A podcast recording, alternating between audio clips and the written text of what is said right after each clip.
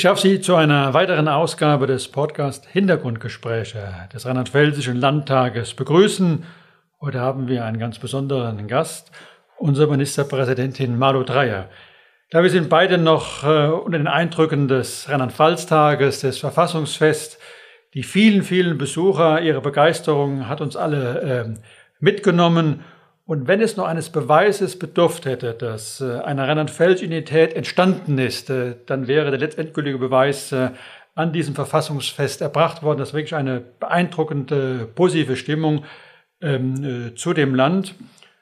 Und denn trotz aller Unterschiede ist ja diese rheinland-pfälzische Identität äh, entstanden. Was ist für Sie der Magenkern, das Alleinstellungsmerkmal äh, für Rheinland-Pfalz? Was schätzen Sie ganz besonders an unserem Bundesland? Ja, einen schönen guten Tag und erstmal vielen herzlichen Dank, Herr Landtagspräsident, für die Einladung. Ähm, ich bin auch noch ganz beseelt von den Feierlichkeiten und äh, dort hat sich eine Sache zum Beispiel ausgedrückt, die ich so ganz und gar rheinland-pfälzisch finde, nämlich diese wahnsinnige Offenheit, die Freude daran und die Neugierde, Menschen zu begegnen, völlig unabhängig aus welchen Bereichen sie aus unserem Bundesland kommen und auch das Europäische, denn unsere Nachbarn, die Franzosen, die Belgier, die Luxemburger, aber auch unsere Freunde aus Oppeln, sie waren alle hier präsent, auch aus unserer Partnerschaft äh, Ruanda. Und auch das macht Rheinland-Pfalz so sehr aus, dass wir nicht nur wirtschaftlich erfolgreich sind, sondern dass wir bildungs- und wissenschaftsmäßig sehr breit und vielfältig aufgestellt sind, dass wir äh, in den Regionen wunderschöne Landschaften zu bieten haben und besondere Eigenheiten auch, sondern dass die Bürger und Bürgerinnen einfach sehr solidarisch sind, weltoffen sind und dass sie gerne sich einander begegnen, unterstützen in Krisen, aber auch in guten Zeiten tun es äh, ab und zu und das sollte man auch. Ich bin aus Überzeugung äh, Westerwälder, aber das, äh, glaube ich, faszinierend in unserem Bundesland ist ja, man darf beides sein. Man darf äh, Rheinland-Pfälzer sein, man darf Deutscher sein, man darf äh, Westerwälder, Pfälzer oder wo immer man aus äh, Rheinland-Pfalz kommt äh, sein, also seine Identität äh, behalten und trotz dem Teil des, des Größeren sein. Sie haben ja eine ganz besondere Biografie, denn Sie haben in allen Teilregionen des Landes gewisse Zeit ihres Lebens verbracht, dort gearbeitet, dort, dort gewohnt, in der Pfalz, in Trier, hier in Mainz, in Rheinhessen. Welche Station hat Sie äh, am sondersten äh, geprägt äh, in dieser, oder welche Biografie ist oder Identität ist daraus entstanden, dass Sie eben in allen Teilen des Landes mal gewirkt und gewohnt haben? Ja, vielleicht so eine typisch rheinland-pfälzische, denn Rheinland-Pfalz ist ja auch so ein Bindestrichland, was aus unterschiedlichen Regionen zusammengewachsen ist. Aber klar, meine Kindheit, meine Jugend ist geprägt von der Pfalz und dort äh, habe ich sicherlich ganz viel von dieser Nahbarkeit, aber auch diese wunderbare Liebe zur Natur und zum Wald, die habe ich ganz sicher in meiner Kindheit und in meiner Jugend erfahren dort. Ähm, ich habe dann, man kann eigentlich sagen, immer so quasi 20 Jahre in irgendeiner Region gelebt. Zurzeit lebe ich in Trier, jetzt auch schon seit über 15 Jahren. Bin sehr, sehr glücklich da, weil es auch eine wunderbare Stadt ist, eine wunderbare Region ist. Ähm, dort bin ich natürlich vertrauter geworden mit dem römischen Erbe. Es ist die älteste Stadt Deutschlands. Es ist die jüngste Stadt zugleich, was die Bevölkerung betrifft. Also auch etwas ganz, ganz Besonderes. Die Eifel kennenzulernen, das hat einen ganz besonderen Reiz. Und natürlich Mainz und Rheinhessen, wo ich ja auch jetzt mit Zweitwohnsitz auch noch lebe. Ähm, das ist unsere Landeshauptstadt. Da ist Begegnung eben auch überall, wo man hinkommt. Und die rein hessische Mentalität ist eben auch eine sehr, sehr offene. Ich glaube, ich habe wirklich, ich kann wirklich sagen, ich bin eine Ministerpräsidentin, die dieses Land und die Mentalitäten sehr gut kennt. Und ich bin froh, dass ich sie alle kenne. Ich lebe sehr, sehr gerne in meiner neuen Heimat Trier und bin auch immer gerne in der Landeshauptstadt und bin froh, dass viele meiner Verwandten noch in der Pfalz leben, sodass ich regelmäßig auch dorthin komme. Ja, wirklich äh, Rheinland-Pfälzerin und äh, man meint fast, er sei von ganz langer Hand vorbereitet, diese, diese wichtige Funktion jetzt äh, inne zu haben. Ja, vielleicht noch mal äh, kurz äh, zurück, wo Rheinland-Pfalz äh, steht. Ähm, die letzten Jahre sind ja geprägt durch die, die furchtbaren Krisen, äh, Corona-Krise, die furchtbare Flutkatastrophe an der A und ähm, jetzt äh, mit den Auswirkungen des Ukraine-Krieges äh, zu kämpfen. Aber gleichzeitig konnte Rheinland-Pfalz und kann Rheinland-Pfalz zum Jubiläumsjahr auch äh, auf ganz besondere Erfolge äh, hinweisen. Seit vielen Jahren die drittniedrigste Arbeitslosenquote. Rheinland-Pfalz ist, das hätte ihm niemand zugetraut, mittlerweile Geberland äh, geworden. dank einer guten wirtschaftlichen Entwicklung, nicht nur von Biontech, die tragt mit Sicherheit einen wichtigen Punkt dazu bei, aber äh, insgesamt ist die wirtschaftliche Entwicklung Rheinland-Pfalz seit vielen Jahren ein hervorragend, ein bedeutender Wirtschafts- äh, und Wissenschaftsstandort. Aber wir stehen natürlich auch vor großen Zukunftsherausforderungen. Was ist das, was Sie sagen, das ist für mich jetzt die, die größte Zukunftsherausforderung, äh, wo wir auch unsere Energie bündeln müssen, äh, diese Herausforderungen zu lösen? Ja, dass äh, die Folgen der Naturkatastrophe wird uns noch lange beschäftigen. Das ist vollkommen klar. Und das Ahrtal erwartet zu Recht, dass wir alle weiterhin unterstützen. Das tun wir als Landesregierung auf jeden Fall. Und auch die Folgen des Krieges sind im Moment noch nicht richtig einschätzbar. Auch die werden uns nachhaltig beschäftigen. Aber ganz klar ist, dass wir alle Kraft daran setzen müssen, den Klimawandel zu beherrschen. Denn was wir erleben in Extremwetterlagen, was wir erleben in unseren Wäldern, in den Schädigungen unserer Natur, was wir erleben in herannahenden Hungersnöten in der Welt, ähm, das alles ist bedrohlich für die Zukunft unseres Landes, vor allem für die junge Generation. Und deshalb hat sich diese Regierung und wir alle, auch die regierungstragenden Fraktionen, vorgenommen, mehr Tempo bei dem Thema Klimawende. Es ist das alles herausfordernde Thema. Und das bedeutet auch ganz viel, eine sozial-ökologische Wende in unserer Industrie, in der Wirtschaft, im gesellschaftlichen Leben. Das hat ganz viele Folgerungen, aber das ist sicherlich eine unserer absoluten Großaufgaben.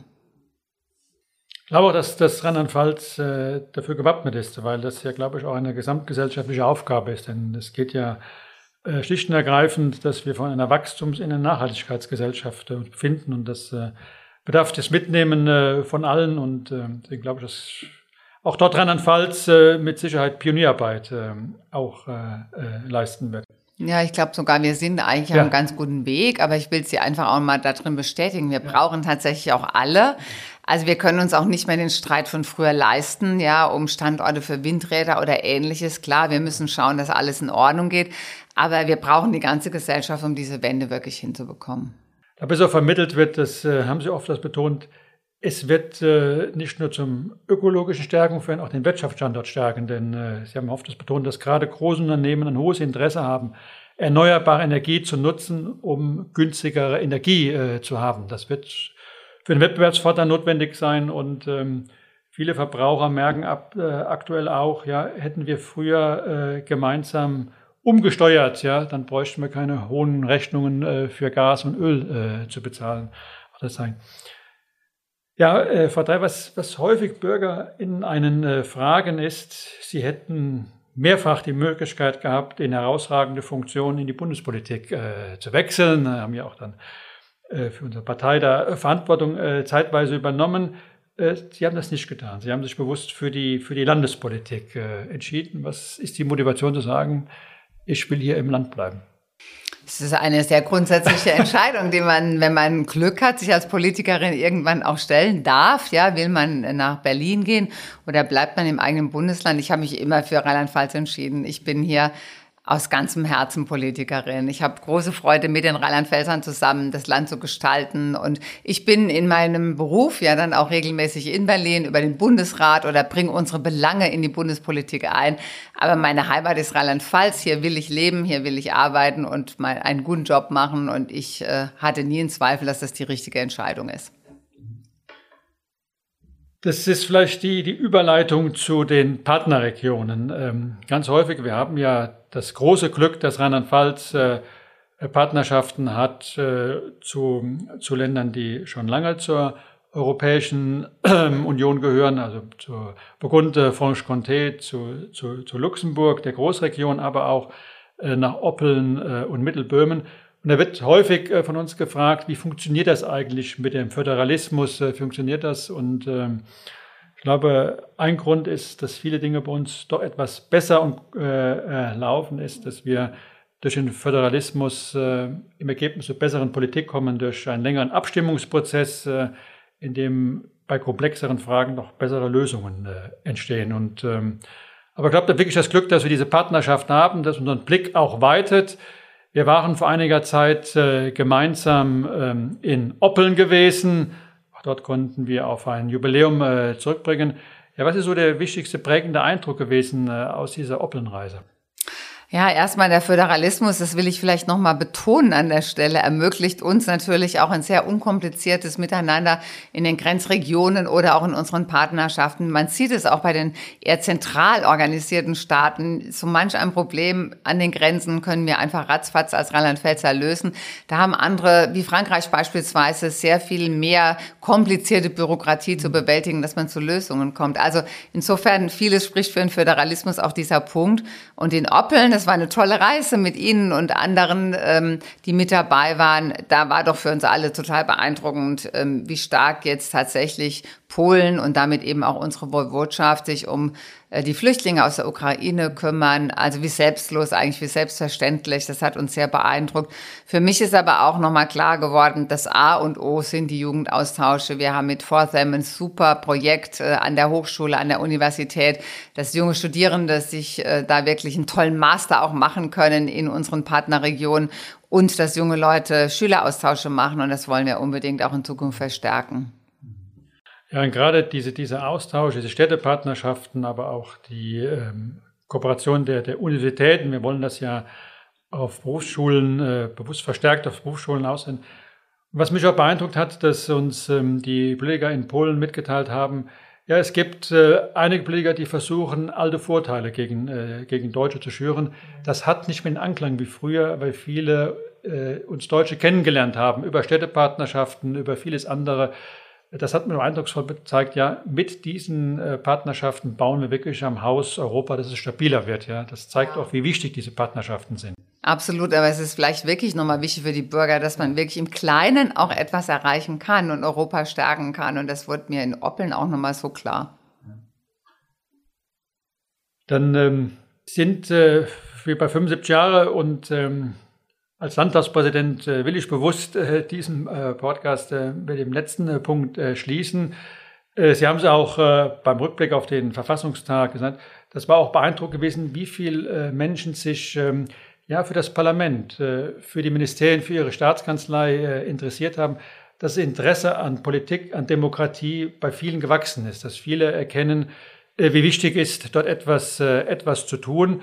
Ähm, ich glaube, wir müssen dort noch gemeinsamer, engagierter arbeiten, weil wir die 75 Jahre in der Pfalz gezeigt haben, all das wäre ohne Demokratie nicht möglich gewesen. Das war eigentlich der Grundstein für diesen Erfolg. Und wir haben ja leider mehr Regionen in der Welt, wo demokratische Rechte abgebaut werden, als dass sie gestärkt werden. Ja, also es ist ein großes Glück, dass wir 75 Jahre Demokratie feiern können und äh, tatsächlich haben Rheinland-Pfälzer und Rheinland-Pfälzerinnen ja dann auch Schritt für Schritt wirklich nochmal gelernt, gute Demokraten, gute Europäer zu sein. Aber ich fand das super, das Angebot auch des Landtages, aber auch der Ministerien, der Staatskanzlei, wirklich einzuladen, Demokratie nochmal so zum Greifen nah zu erleben und zu sehen. Und mich hat es wahnsinnig gefreut, dass so viele Menschen in den Landtag zu Ihnen gekommen sind, aber auch in die Staatskanzlei, in die Ministerien Ministerien. Und das ist eigentlich ein gutes Zeichen für die Demokratie, dass äh, die Menschen dieses Angebot annehmen, offene Türen zu nutzen und mehr zu erfahren. Vielen Dank äh, für, das, äh, für das Gespräch und ähm, es war, glaube ich, nochmal beeindruckend. Mit dem Fest haben wir, glaube ich, auch für Demokratie geworben und begeistert und wollen das mit dem Podcast und, und, nutzen Sie die Angebote, die gemacht werden, auch während des Jahres. das ist eine transparente, offene Regierung, Parlament die Angebote zu nutzen. Vielen Dank. Ich danke Ihnen und die Einladung kann ich nur unterstützen für die Bürger und Bürgerinnen. Herzlichen Dank.